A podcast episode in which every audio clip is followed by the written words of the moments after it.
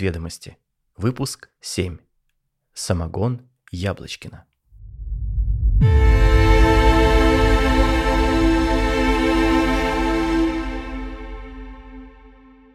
К концу марта весь второй подъезд дома номер 13 по первому Новокузнецкому переулку находился в состоянии крайнего возбуждения.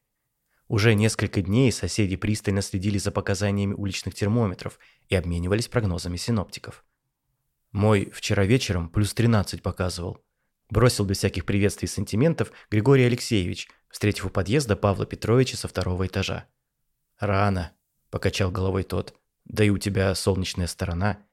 «Ну, ведь и у него», – понизил голос Григорий Алексеевич, указав одними глазами на окна пятого этажа. Павел Петрович тоже поднял голову, пытаясь обнаружить в известных окнах какой-то знак. «Я сегодня на работе смотрел. Яндекс говорит, завтра плюс 15 ночью». «Ха», – ухмыльнулся Григорий Алексеевич. «Сам знаешь, он интернетом не верит. У него какая-то своя хитрая система определения температуры. Кожей чувствует, старый черт». «Это точно», – кивнул Павел Петрович. «Как думаешь, в этот раз позовет?» «Не знаю», – пожал плечами сосед. «Каждый год боюсь, что все сорвется и не услышу это его «имею счастье». Помрет, не дай бог, или изготовить не успеет, что еще хуже». «Поплюй, ты чего?» – отмахнулся Павел Петрович и поспешил в подъезд, убегая от этой мысли. В двенадцатой квартире тем временем раздался звонок в дверь. Не прошло и секунды, как дверь нараспашку отворилась. «Фух, Наташ, ты чего пугаешь?» – затрещала хозяйка квартиры. «Я уж думала, он пришел». «Да это я, Ивановна, суп варю, а соль закончилась. Украду щепотку». Затараторила не менее взволнованная соседка, озираясь по сторонам. «Давай-давай, заходи, не стой в коридоре». Хозяйка развернулась и торопливым шагом засеменила на кухню. «Ты же с пятого, Наташ, что там слышно?» Обернулась Ивановна, насыпая соль в рюмку. «Ох, пока тишина, дорогая. Знаю только, что Аннушка уже разлила по бутылкам», понизив голос, шепнула Наталья. «Да иди ты!» Едва все не просыпав, подскочила Ивановна и уставилась на подругу во все глаза. «Да, да, точно тебе говорю. Давеча к ним сын заходил, я в глазок смотрела. Квартира-то их прямо напротив. Минут двадцать пробовал без малого, а уходил с пакетом». «Да ты что? Своими глазами видела. Вот те крест. Наталья перекрестилась, перепутав в волнении очередность плеч. «Ну-ну, и что?» – сгорала от нетерпения Ивановна. «А вот что!» Наталья наклонилась к соседке, словно собираясь поведать той страшную тайну. «Бутылки звенели в том пакете. Я этот звук из тысячи узнаю, что колокольчики райские заливаются». «Вот это новости, Наташенька!» Сплеснула руками Ивановна и все-таки рассыпала соль. «Эх, не дожил мой Степка. Он всегда так рад был этому его «имею счастье». Наталья торопливо собрала со стола в ладошку рассыпанную соль. «Пойду я, Ивановна, а то вдруг постучит, а я не дома. Давай, давай, дорогая, звони, если что». Также спешно попрощалась с подругой хозяйка и, закрыв за ней дверь, еще несколько минут, чуть дыша, смотрела в глазок, прислушиваясь к звукам на лестнице. В это самое время из окна квартиры на пятом этаже на улицу высунулся морщинистый нос – жадно вдохнувший мартовский воздух. Нос описал окружность, внимательно принюхиваясь к запахам, проникающим в раздутые от усердия ноздри. Он старался уловить малейшие изменения в потеплевшем накануне весеннем воздухе, оценивая разнообразие ароматов и их мельчайших оттенков. Нос уже без малого 68 лет принадлежал Федору Федоровичу Яблочкину, живому символу дома номер 13 по первому Новокузнецкому переулку. Федор Федорович не был каким-нибудь известным общественным деятелем, спившимся народным артистом, запылившимся ветераном «Динамо» или в необъятной в талии политической фигурой, соседством с которой могли бы гордиться жители дома. Однако и без регалий все Яблочкина знали и уважали, каждый год по весне просиживая часами у своих дверей в ожидании его стука. «Да чего же?» – спросите вы, а я вам с удовольствием отвечу. Дело в том, что Федор Федорович Яблочкин варил самогон. Да не простой самогон, а невероятный по силе воздействия на умы и души всех, кто имел счастье его попробовать. Считалось, что варево Федора Федоровича производится на свет из так и не открытых Менделеевым химических элементов, и на тему рецептуры самогона, которая сохранялась производителем в строжайшей тайне, ходило множество самых разнообразных и невероятных слухов. Кто-то утверждал, что это разработка советских ученых прямиком из недр зарытого в тайге секретного НИИ. Кто-то верил, что тут замешана черная магия – кто-то уверял, что Федор Федорович не иначе как падший ангел, стащивший рецепт райской эссенции из черной кухни сияющей божественной столовой. В конечном итоге все сходились в одном. Федор Федорович Яблочкин, замоскворецкий Прометей, подаривший людям не огонь, но лучший в мире самогон, равных которому нет на всем белом свете. В чем же заключался невероятный эффект этого столь уже расхваленного напитка? Каждый из пробовавших его описывал происходящее с ним по-разному. Кто-то отмечал непревзойденный вкус молодости, мол, выпьешь, и тебе снова 18 лет и 2 месяца. Кто-то испытывал просыпающийся аппетит к жизни. Одна рюмка, и ты чувствуешь весь мир, от крохотной песчинки на пляже Ипанемы до узорчатой снежинки на вершине Ключевской сопки. Кто-то сравнивал эффект воздействия самогона с неделей отдыха на южном побережье Крыма, а кто-то с поездкой в санях по укрытому снежным саваном русскому полю. Бывали те, кто после одного лишь глотка отправлялся безудержно любить, казалось бы, уже надоевшую жену. А бывали даже такие, кто взлетал над Москвой и описывал круги над Спасской башней, пугая растерянных ФСОшников. В общем, эффект напиток давал для всех разный, но всегда невероятный. Вот почему все так ждали, когда Федор Федорович наконец постучит к ним в дверь со своим ласкающим слух. «Имею счастье пригласить вас сегодня к столу». Проблема заключалась лишь в том, что оное событие случалось только раз в году по весне и никак иначе. Причем дата попойки постоянно менялась, и, как выяснили жители путем долгих наблюдений, зависела от температуры на улице. На самом деле разгадка таилась не в показаниях термометра. Да и вообще никакой хитрой системы определения температуры у Федора Федоровича не было. Яблочкин тонко чувствовал ароматы и всегда безошибочно узнавал тот самый. Запах в полную силу наступившей весны – который он прекрасно помнил из детства. Выставляя нос на улицу, Федор Федорович тщательно принюхивался, и если слышал правильный запах, уносился воспоминаниями безоблачную юность, а если не слышал, створки окна бескомпромиссно закрывались до следующего дня. Что это был за запах? Федор Федорович и сам, наверное, не смогу внятно ответить. В нем был аромат прогретого асфальта, с которого испаряются лужи тающего снега, теплый привкус ласковых бликов на штукатурке домов, нежность набирающего силу солнца и благоухание русых волос той самой первой любви из параллельного класса. Едва Федор Федорович слышал правильный запах, он снова становился мальчиком, бегущим со школы с мыслями, что наступила весна, пора надежд и радостных волнений. Это самое чувство, которое приходило к Яблочкину раз в году лишь однажды, он и праздновал всем домом, выставляя к столу свой волшебный самогон. Вот и сейчас Федор Федорович распахнул окно, стараясь поймать знакомый аромат. Ничего не почувствовав, он уже собирался закрыть створки, как вдруг поток ветра принес ему долгожданные воспоминания. Вот Яблочкин снова школьник, идущий по лужам с тяжелым портфелем в руке. Скоро солнечных дней станет больше, та самая одноклассница покроется веснушками, и его сердце забьется с новой силой. Сама жизнь непременно станет ярче, а в будущем обязательно случится что-то желанное и радостное. Широко улыбнувшись, Федор Федорович закрыл окно и обернулся к стоящей рядом жене Анне. По лицу супруга та уже все поняла и с нежностью положила ему руку на плечо. Она была второй женой Федора Федоровича, а он был ее вторым мужем. Но друг для друга супруги стали первой любовью. Той самой настоящей любовью, которая приходит только к тем, кто никогда не отчаивался ее отыскать. «Иди, зови соседей, я все приготовлю», – ласково сказала она и отправилась на кухню тушить мясо и резать салаты – у расторопной хозяйки уже давно были припасены все продукты. Надев чистую рубашку, Яблочкин вышел в подъезд и обошел все квартиры сверху донизу со своим знаменитым «Имею счастье пригласить вас сегодня к столу». Каждая дверь открывалась сию же секунду, и каждое его приглашение было встречено с неподдельным восторгом. Спустя всего несколько минут весь второй подъезд дома номер 13 по первому Новокузнецкому переулку стоял на ушах и в невероятном возбуждении готовился к долгожданному застолью.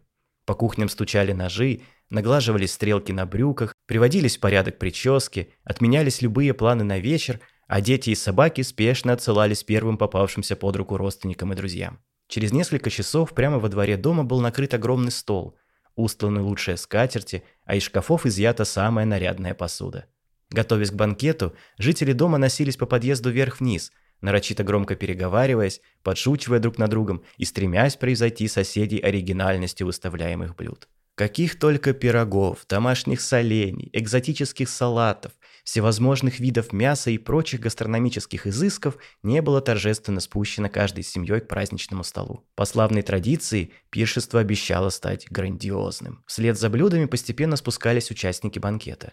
Щедро политые одеколоном мужчины в чистых рубашках и сияющие бижутерией женщины в лучших платьях занимали свои места, весело приветствуя соседей и предвкушая долгожданный праздник. Последними к столу присоединились Федор Федорович и Аннушка, неся в руках призывно звенящие пакеты с заветными бутылками. Появление Читы Яблочкиных было встречено раскатом аплодисментов, не смолкавшим добрых пять минут. Тепло поздоровавшись со всеми, супруги поставили на каждую часть стола несколько магически сияющих в вечерних сумерках бутылок и заняли свои почетные места во главе пиршества. «Дорогие друзья!» – выпрямился во весь рост Федор Федорович, обращаясь к ерзающим на стульях гостям. Я несказанно рад видеть вас на нашем ежегодном празднике. Спасибо вам за такой богатый стол и за то, что вы нашли время почтить нас всех своим присутствием. Буря оваций едва не выбила дребезжащие от напора окна первого этажа. Пожалуйста, наливайте себе и вашим половинкам. Давайте поднимем рюмки. По команде десятки рук взметнулись к заветным бутылкам. Всего за несколько секунд сверкающие переливами рюмки были наполнены, а не менее ярко сияющие глаза снова обращены к Федору Федоровичу. Яблочкин сперва налил жене, ласково улыбнувшейся ему, затем себе. Рука его дрожала от волнения. «Друзья», — снова обратился Федор Федорович к соседям, — «сегодня особенный день. Вот уже много лет мы собираемся за этим столом, чтобы восславить жизнь и нашу любовь к вашему самогону!» — выкрикнул Григорий Алексеевич. Весь стол от души рассмеялся. Федор Федорович широко улыбнулся. «О, и это тоже Гриша!» Яблочкин добродушно кивнул Григорию Алексеевичу. Но первый тост сегодня я бы хотел сказать о другом. Если позволите, я бы предложил поднять эти рюмки за тех, кого с нами уже нет. Валентину Семеновну и Степана Егоровича. Они были нам добрыми друзьями, но жизнь так коротка. Цените вашу жизнь. В суматохе бытовых проблем постарайтесь находить в ней хорошее и умейте радоваться каждому дню, который нам отпущен. Голос Федора Федоровича все сильнее дрожал. Чуткая Аннушка незаметно взяла его за руку и легонько сжала. Над столом повисло тревожное молчание. Яблочкин натужно улыбнулся и сжал руку жены в ответ. «Так что отметим еще один прекрасный день на этом свете!» – бойко крикнул он. «Выпьем за всех нас и за нашу славную большую семью!» Гости громогласно прокричали «Ура!» и с несказанным удовольствием выпили. В ту же секунду их лица засветились улыбками наслаждения. Они вмиг забыли про горести и проблемы, всеми мыслями отдавшись разливающемуся по телу блаженству. После первой же рюмки за столом моментально потеплело. Куртки были сброшены с плеч. На клумбах у забора стали расти и распускаться цветы. При взгляде на свою жену Наталью Иван Сергеевич испытал невероятное волнение. Та едва не обожглась, заглянув его горящие огнем глаза. Она игриво улыбнулась и слегка кивнула головой в сторону дома. Парочка незаметно поднялась из-за стола и исчезла во мраке подъезда, совершенно не боясь быть излишне громкими в опустевшем доме. Лев Иннокентьевич воспарил над стулом. «Лёва, ты опять летать над Москвой?» – нахмурилась его жена. «Посиди, я расскажу тебе Илиаду наизусть, без понятия, откуда я теперь ее знаю, причем на греческом». «Не могу», – ответил тот. «Душа требует полета. Я должен выразить свою любовь к столице и обнять звезду на Спасской башне. Сил нет». Лев Иннокентьевич взмахнул руками и взмыл темное московское небо. «Саня, ты и в этом году с одной рюмки весь вечер плакать будешь?» Павел Петрович повернулся к соседу, роняющему крупные слезы в тарелку с картошкой. «Оставь меня, Паша, я тварь, человек большой безнравственной силы», – замотал головой тот. «Ты опять, что ли, из-за работы? Ну, служишь ты в органах и что? Профессия почетная по своей идее. Митинги ведь не разгоняешь, старушек дубинками и презрением не наказываешь? Как эти-то спят по ночам, вообще в голове не укладывается». «Нет, Паша, не разгоняю. Людей на улицах винтят, уж прости за каламбур, винтики системы. Они приказы выполняют и своей ответственности за содеянное не признают, чувства вины не испытывают. Спят крепко, живут не просыпаясь. Я хуже них, Паша. Я умный. Я целая, мать ее, шестеренка в механизме этой порочной системы. Мне начальство говорит, Самойлов, как-то мало мы антиправительственных заговоров раскрыли в этом месяце. Неужели ты думаешь, что никто ничего скобрезного в нашей стране в этом отчетном периоде не замышляет? Подбери что-нибудь, у нас график горит. Может, школьники опять ВКонтакте мемы неугодные постят, или деревенские, какие слишком настойчиво просят отремонтировать им дорогу. Прояви, мол, фантазию. И что я делаю, Паша? Я иду и старательно проявляю фантазию. Перед Новым годом вот приют для собак в Люберцах весьма остроумно закрыли. А недавно вообще ползавода зазря разнесли. Причем начальник мой нормальный мужик, и я сам нормальный мужик. Я с детства хотел родину защищать, пользу приносить, бороться с негодяями. А сам стал негодяем, каких ты еще задолбаешься искать. Самойлов схватился руками за голову. Чертов самогон! Выпил и снова эти мысли дурацкие лезут. Какие мысли? Заранее жалея, спросил Павел Петрович. Фундаментальные, резко ответил Самойлов. Кто здесь говно? Я или система? Эта больная курица несет тухлые яйца, или из тухлых яиц рождаются чумные куры? Ох, Саня, покачал головой Павел Петрович. У меня сейчас от этого самогона такая ясность в мыслях невероятная, но все равно сложно однозначно ответить. Думаю, что прежде всего надо оставаться человеком. Свою голову на плечах иметь, внутренний стержень. Не соглашаться с несправедливостью и не быть ее проводником в этом мире. Если и придет нам спасение, то не от кур. Яйца сами должны излечиться и курицу должны научить, если уж говорить языком твоих метафор. А если придет она нас по осени отчитывать, что тогда? — скривился Самойлов. «Тогда вы и скажите, что вообще-то куриные фермы существуют для людей, а не люди живут, чтобы содержать курятник. А то сами ходят павлинами, а все остальные на птичьих правах». «Есть тут зерно истины», – тяжело вздохнул Самойлов. «Мальчики, прекращайте уже кудахтать, как клуши», – шикнула на соседи Ивановна. «Давайте лучше петь, как соловьи». «Широка страна моя родная», – затянула она невесть откуда взявшимся английским сопрано. Много в ней лесов, полей и рек. Моментально подхватил сводный хор второго подъезда дома номер 13 по первому Новокузнецкому переулку. Голоса их сплелись в единую симфонию, музыкальными ручейками побежавшую по дворам и переулкам за Москворечье. Закончили петь, похвалили себя за стройность исполнения и в награду выпили по второй. Откуда-то вдруг повеял теплый ветер и отчетливо послышался шум моря. «Ну и спирт! Великая вещь! Восьмое чудо света! Взмахнул руками Матвей Валентинович из седьмой квартиры. «Я, кажется, все теперь знаю. Володь, спроси меня что угодно, отвечу как на духу. Левый приток Иртыша!» Обернулся к нему сосед Володя, нанизывая на вилку здоровенный кусок курицы. «Ну ладно, не все знаю», – нахмурился Матвей Валентинович и призадумался. «Но зато у меня только что родилась теория, что расцвет европейской культуры связан с ужасной некрасивостью местных женщин». «Серьезно? А вот посуди сам. Ты, допустим, какой-нибудь флорентийский Марко. Ходишь ты у себя по улицам, а бабы стрёмные. Ноги кривые, лица форма неправильной, ни груди, ни жопы, как говорится. Что тебе делать? Начинаешь мечтать о высоком. Природой любоваться, благо с этим у них все нормально. Да пытаться красоту производить своими руками. Живопись, архитектуру, музыку или даже танец. Скучающий ум начинает блуждать среди высоких материй, занять себя пытается. А из этих потуг если ты талантлив, естественно. И получаются произведения искусства. Да что-то это херня какая-то, Матвей Валентинович. Так почему же сразу херня? Вот кто Америку открыл?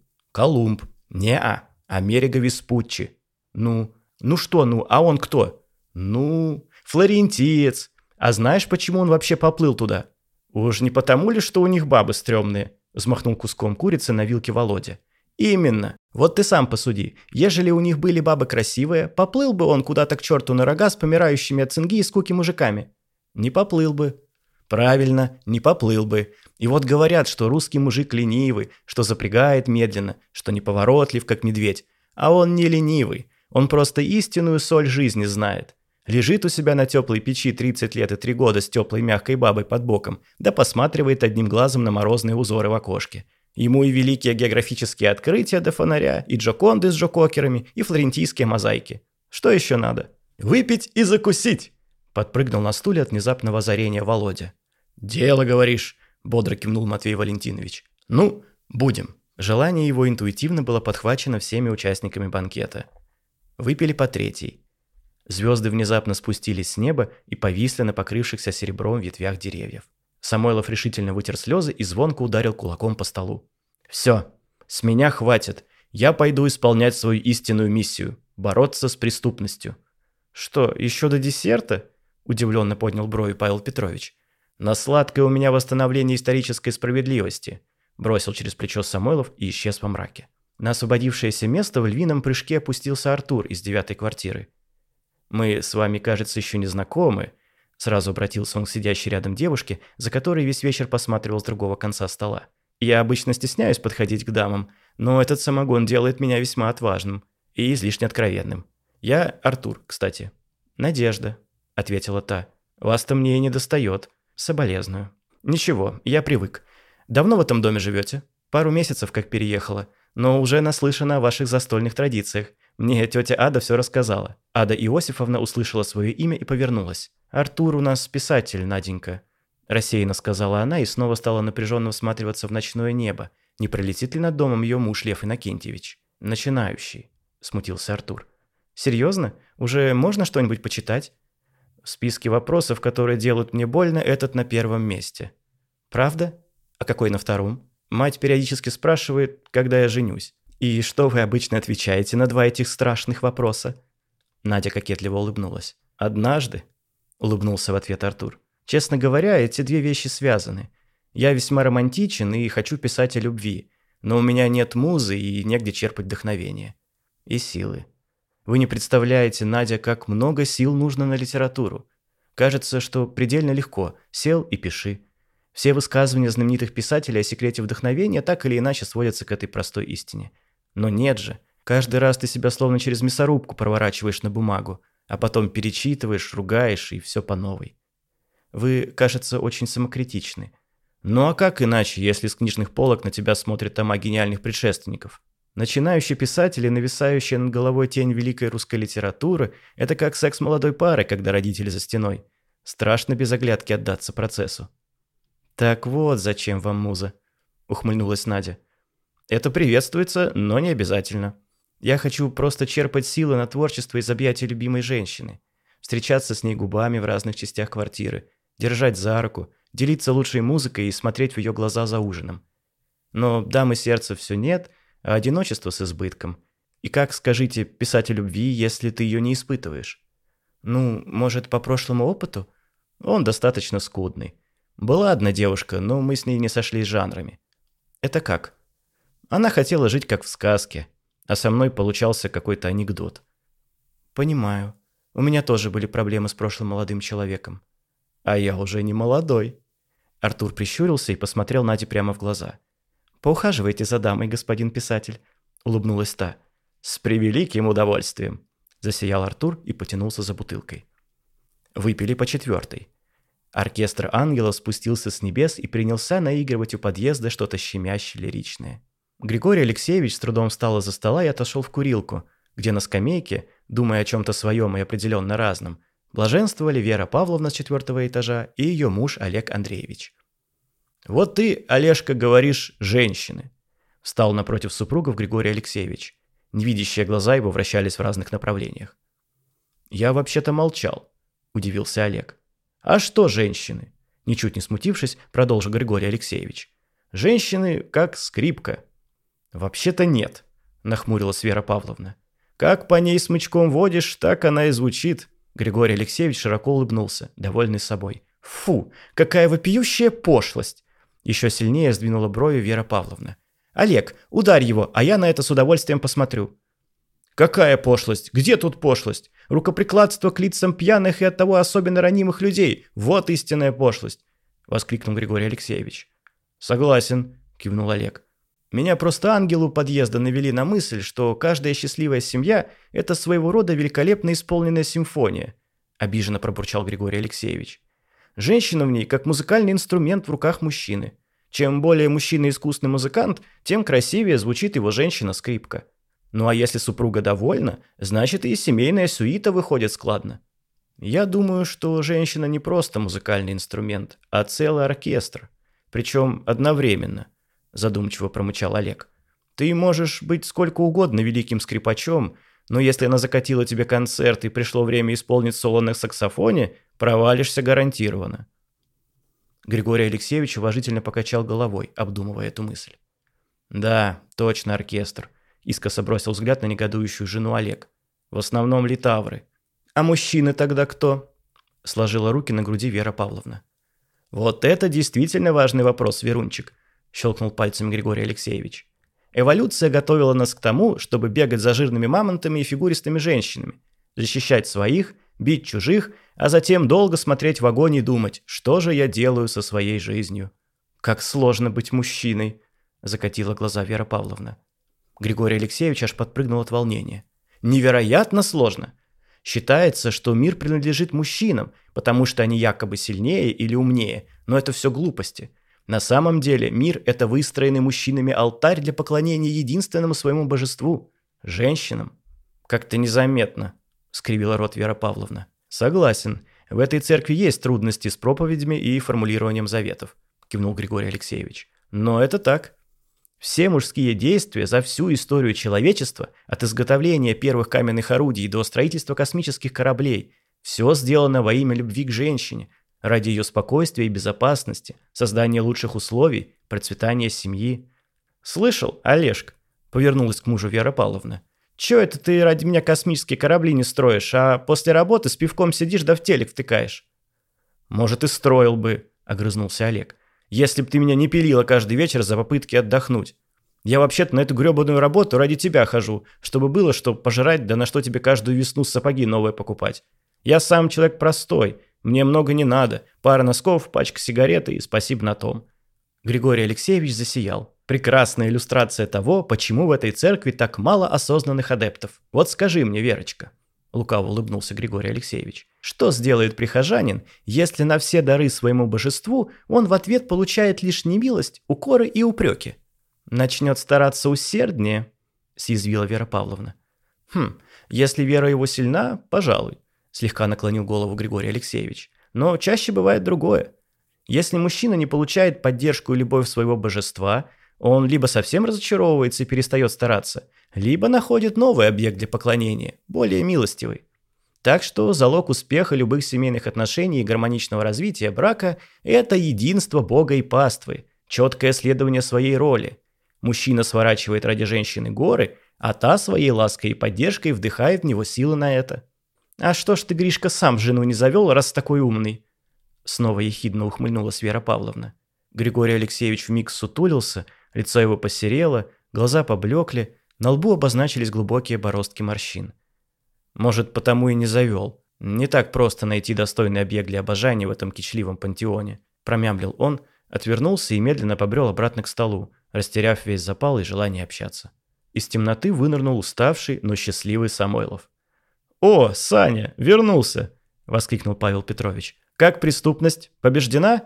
«Прошелся по Пятницкой, там все благополучно», – расстроенно покачал головой Самойлов. Бары пестрят огнями, молодежь отдыхает, радости и улыбки на лицах. «Какой ужас!» – картинно взмахнул руками Павел Петрович. «Да, этому городу сегодня не нужен герой», – вздохнул Самойлов. «Но зато я преуспел в восстановлении исторической справедливости». «Это как?» Сбил две мемориальные таблички с Лениным и плюнул в рожу Добрынину. «Добрынину?» – округлив глаза сосед. «Это потому, что синий туман похож на обман? Да не тому Добрынину, Петру Добрынину, отморозку-революционеру, которому памятник у метро поставлен. Хотел вообще сломать, но меня свои же чуть не повязали. Пришлось к Сивой отбиваться. Да уж, протянул Павел Петрович. Этой стране еще много откровений предстоит пережить, прежде чем на постаментах свои места займут настоящие герои. Прерывая шумное веселье, со стула поднялся Федор Федорович. Все взгляды тут же обратились на него. Ангелы у подъезда протянули последний аккорд и отложили инструменты. Повисла тишина. «Друзья мои милые», – вздохнул Федор Федорович, – «уже много лет мы собираемся весной за столом, и эта славная традиция стала по-настоящему важной для всех нас. Весь год я жду наш праздник и тепло вспоминаю все разговоры, шутки и песни, ощущение настоящего единства и соседского братства. Но я должен вам кое в чем признаться, пусть мне и очень тяжело сейчас». Над столом сгустились тучи. Атмосфера была так накалена, что брошенные Яблочкиным слова сгорали в ее нижних слоях. Вероятно, в будущем году вам придется продолжить эту традицию уже без меня. Я болен. Врачи говорят, что до следующей весны мне, скорее всего, уже не дотянуть. Но знайте, что мысленно я все равно буду с вами и буду там на небе радоваться за всех вас. Пожалуйста, не печальтесь из-за меня. Я счастлив, что прожил долгую жизнь рядом с такими прекрасными людьми, как вы. Федор Федорович опустил глаза. Аннушка снова взяла его за руку и сжала. Яблочкин улыбнулся супруге и слегка кивнул, принимая ее ласку и поддержку. Соседи повскакивали со своих мест, наперебой голося и стремясь заключить читу Яблочкиных в объятия. Многие плакали, не в силах утешиться. Федор Федорович смущенно принимал пожелания крепкого здоровья, обещания направить его в лучшие клиники, организовать фонд помощи, написать письмо президенту и отправиться всем домом в паломничество к чудотворным иконам Золотого Кольца. После многих часов размышления о болезни он безропотно принимал свою судьбу и был внутренне готов к этому. Есть еще одна вещь, которую я хотел бы сказать. Снова обратился Яблочкин к соседям, когда те расселись по местам, вытирая слезы. Я сегодня хотел бы раскрыть вам секрет моего самогона, о котором вы, насколько я знаю, уже слагаете легенды. Без ложной скромности скажу, что это действительно хороший самогон. Его рецепт передавался в нашей семье из поколения в поколение, и, кажется, у меня получается делать его не хуже, чем когда-то мои предки. Но единственная магия, которая в нем заключена, это вы. То есть как? Раздался в звенящей тишине изумленный голос Григория Алексеевича. А вот так, улыбнулся Федор Федорович. Это самый обычный самогон, а все волшебные свойства, которые вы ему приписывали, создает лишь ваша радость от совместных посиделок с друзьями, от чувства единения и братства. Когда вы сообща весело готовитесь к празднику, собираетесь за накрытым вами же столом, ваши сердца преисполняются любовью и счастьем, что творят чудесный эффект посильнее любой магии. Соседи молча переглянулись. В глазах каждого в разных пропорциях читалось опустошение, растерянность и разочарование. Кто-то тихо плакал, вытирая слезы нарядными салфетками. Кто-то задумчиво курил, роняя пепел прямо в тарелке. Ангелы у подъезда пожали плечами, убрали в чехлы инструменты и улетели. Цветы на клумбах пожухли и осыпались. Звезды сорвались с ветвей деревьев и медленно взмыли обратно в небо. Даже шум моря куда-то улетучился, словно его и не было. «То есть мне не 18 лет и два месяца?» – подняла голову Вера Павловна. «В душе тебе всегда 18, Верочка», – улыбнулся Федор Федорович. «Значит, я не могу познакомиться с девушкой?» – задрожал голос у Артура. «Ты достаточно умен и храбр для этого без всякого самогона», – добродушно кивнул тому Яблочкин. «А как же борьба с преступностью?» – встал из-за стола Самойлов. «Если твоя совесть неспокойна, значит, ты хороший человек, Саша», посмотрел на него Федор Федорович. Значит, в тебе есть чувство справедливости. Держись его и береги свою душу от зла. Ада Иосифовна металась по клумбе, пытаясь дозвониться до мужа. «Лёва, ты там летаешь?» – закричала она в трубку не своим голосом. «Летаю», – спокойно ответил тот. «Лёва, самогон никакой не волшебный, а самый обычный. Это все глупости. Нет в нем никакой магии». «Как это нет магии? Я что, не могу летать?» «Нет, Левочка, не можешь! Спускайся, бери такси и возвращайся!» Вмиг погрустневший Лев Иннокентьевич почувствовал, что теряет высоту. Он стал неловко снижаться, безвольно взмахнул руками и рухнул в Александровском саду, прибольно поцарапав коленку.